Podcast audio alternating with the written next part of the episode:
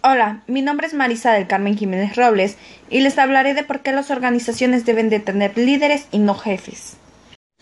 Cuando en una empresa un jefe es el que lleva a cabo todas las decisiones de la empresa y asimismo la relación con los empleados, este solo suele ordenar pero no ayuda a llevar a cabo los proyectos. Solo tiene subordinados que son los que realizan los proyectos, pero esta persona es el que se queda con los créditos de dichos eventos. También los jefes, como sabemos, son aquellos que necesitan de otras personas para tener la creatividad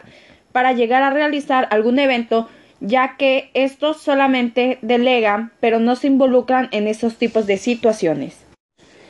Mientras tanto, cuando es un líder el que lleva el control de la empresa, se preocupa porque todos los proyectos o eventos sean creativos e innovadores, ya que de ello depende su puesto y sobre todo recibe opiniones de los empleados para hacer un mejor proyecto. Más allá de eso, el líder se involucra para ver que todo marche bien y ahora él es el que delega, pero también cómo funciona, ya que él es el que ayuda y ve cómo cada una de las partes del cuerpo de empleados